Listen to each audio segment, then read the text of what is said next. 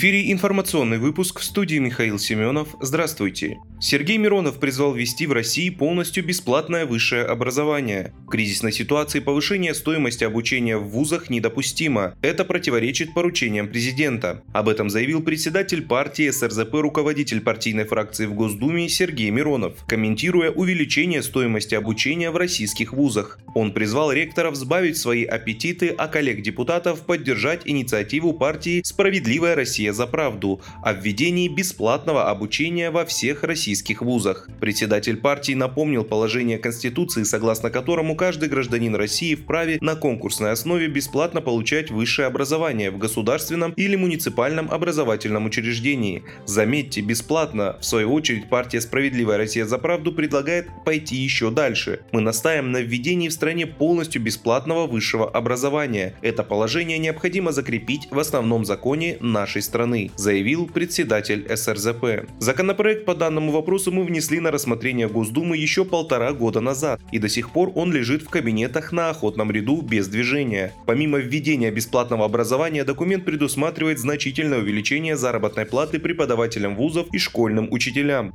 Мы предлагаем предоставить им широкий перечень социальных льгот, однако думское большинство тормозит рассмотрение этого документа. В нынешней ситуации это недопустимо. Призываю Миноборнауки и депутатов Госдумы поддержать наш законопроект, заключил Сергей Миронов.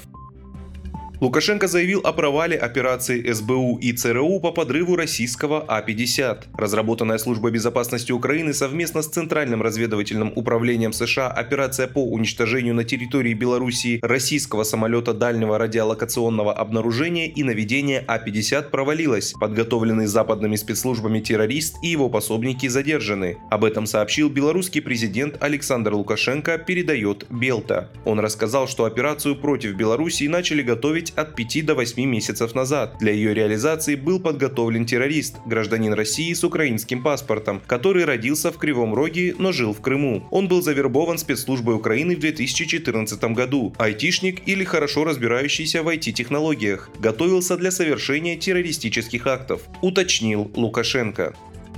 Основатель ЧВК «Вагнер» Евгений Пригожин сообщил, что в Бахмуте идут тяжелейшие бои и украинский гарнизон постоянно получает подкрепление. Сейчас в городе, по его оценке, находятся от 12 до 20 тысяч бойцов вооруженных сил Украины. 7 марта министр обороны Сергей Шойгу на совещании сообщил, что ВСРФ взяли несколько населенных пунктов, в том числе в округе Бахмута. Господин Шойгу заявил, что взятие Бахмута позволит вести наступление вглубь оборонных войск Украины. Евгений Пригожин призвал избегать преждевременных сообщений о взятии взятии Бахмута, о взятии Бахмута российскими силами. Пригожин отметил, что украинские военные не отступают, а сдаются только в крайнем случае. Прекратите считать их трусами. Они такие же, как и мы, и в них течет такая же кровь, сказал он.